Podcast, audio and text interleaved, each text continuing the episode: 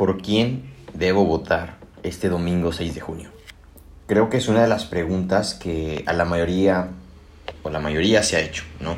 Estoy seguro que es de las preguntas más recurrentes que hemos tenido algunas personas en estos últimos días entre amigos, familia, trabajo, incluso en las calles, ¿no? Y en las redes sociales. Y hay mucha confusión, hay muchísimas encuestas y al grado al que hemos llegado y la situación pues del país, ¿no? Principalmente aquí en México, nos hace dudar, ¿no? De cuál es el partido por el que debo de votar, ¿no? Porque ahora todos están revueltos o eh, cierto partido el que yo siempre apoyé, pues ahora están eh, diferentes personajes de otros partidos que han hecho de las suyas por muchísimos años, ¿no? Antes la gente o en su mayoría votaban por los colores, pero ahora hay que aceptar que pues hay que votar más que nada por los candidatos, ¿no? Hay que votar por las personas que están al frente y ver qué tan confiables son, ¿no? Yo me, yo, me puse a pensar en esto de qué difícil es generar confianza para los políticos. Y te voy a poner un ejemplo porque pienso esto, ¿no?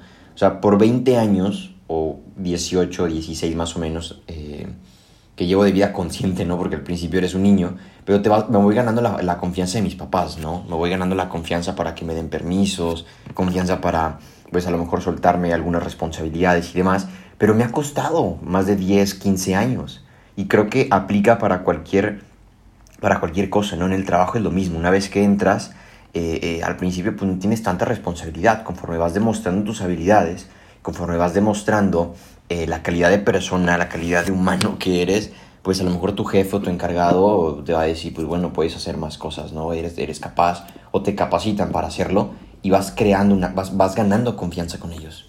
Pero qué difícil es para los políticos, con el background que tienen, con los antecedentes que presentan, generar confianza en cuántos, seis, ocho meses que dura su campaña política, sabiendo que proponen lo mismo, que hacen lo mismo y que vienen de lo mismo. O sea, es, es bastante interesante.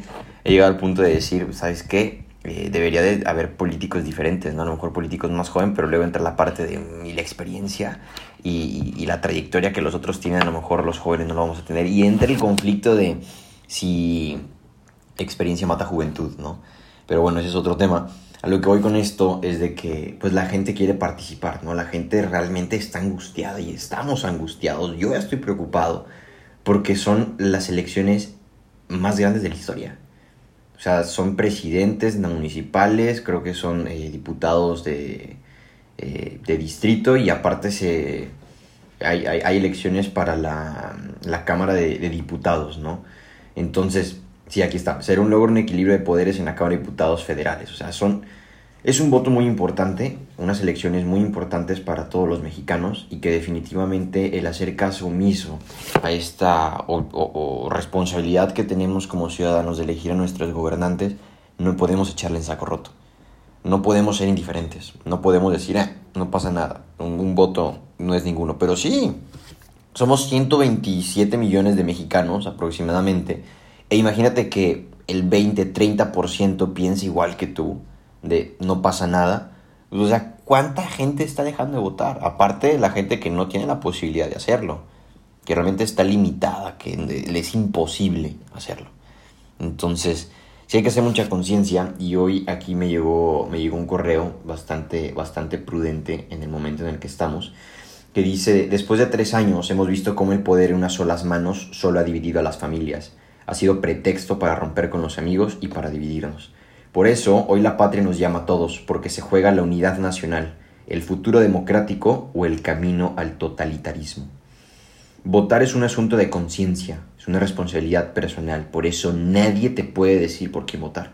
Por eso hoy te comparto algunas reflexiones y hacerte una propuesta ¿no? sobre los votos para elegir a los diputados federales, ¿no? que es algo un poco más eh, general, digo, hay gente que, que, me escucha y se los agradezco de Tampico, hay gente que nos escucha en Monterrey, hay gente que nos escucha en México, en Guadalajara. Se siente muy bonito tener diversidad mexicana aquí, también hay otros países, un saludo hasta por allá. Aquí en México la situación política es complicada y no es como de, ah, yo voy a votar por tal, tú también tienes que hacerlo. Porque finalmente es, como dicen eh, coloquialmente, el voto es libre y secreto. Eh, no sé hasta qué punto podamos considerarlo libre, pero bueno.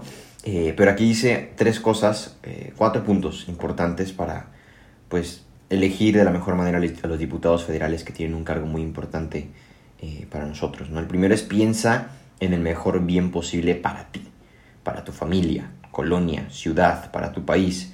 Quita de tu mente esa mentalidad pesimista de optar por el mal menor, ¿no? Cambia la perspectiva, cambia la manera de ver esto. Es una cuestión, así dice textualmente, es, una cuestión de actitud y te darás cuenta de que los problemas tienen mejores soluciones, definitivamente.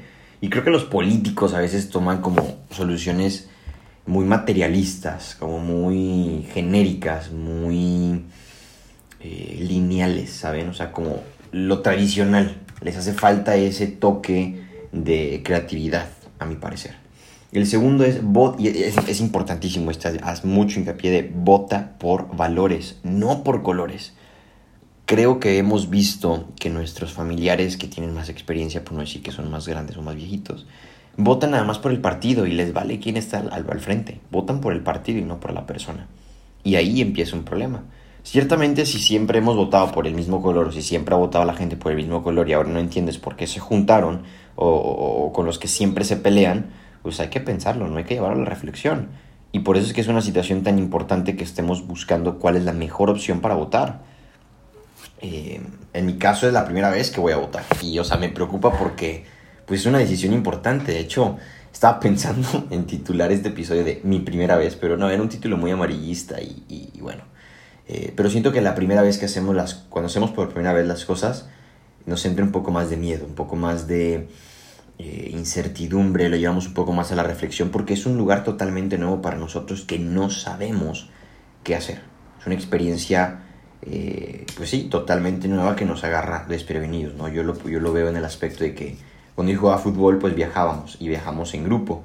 Hubo una vez que tuve que viajar eh, solo por otro, otro tema personal y, o sea, fue algo que me impactó de, ok, ya no traes ni, ni la crew atrás, ¿no? De, de, que te pueda respaldar o un plan tan elaborado que dependas de alguien más, sino que va, depende 100% de ti, ¿no? Y creo que para esto de las votaciones aplica igual. Debemos de tomarlo con la misma importancia porque eh, definitivamente esto define el rumbo del país o de la ciudad en la que vivas. La tercera es de que dentro de esa variedad busca aquellos candidatos que, me, que mejor encarnen hoy tus principios, tus valores, aquellos que estés seguro que van a cumplir con sus compromisos de lucha por la democracia, la vida, la familia, la seguridad y los empleos. Este punto tiene que, si tú tienes que hacer un ejercicio muy profundo de, a ver, no nada más qué propones, o sea, qué, tipo de persona es. Y creo que ese es otro punto que la política no considera se enfocan tanto en el papel político que dejan de lado el papel humano. O sea, brother, antes de que antes de ser político eres un ser humano. También tienes, tuviste tus momentos de dificultad para llegar a donde estás y cuando llegas de cuenta que se te olvidó y que eres el ser superior, no y puedes hacer lo que se te antoje y no. Un político está al servicio del pueblo. Un político está al servicio de las personas que le han otorgado el poder para representarlos y creo que cuando llegan al poder se les olvida de eso. Piensan que debemos de rendirles pleitesía como decía mi abuelita y no nosotros como pueblo lo escogimos y tiene que responder.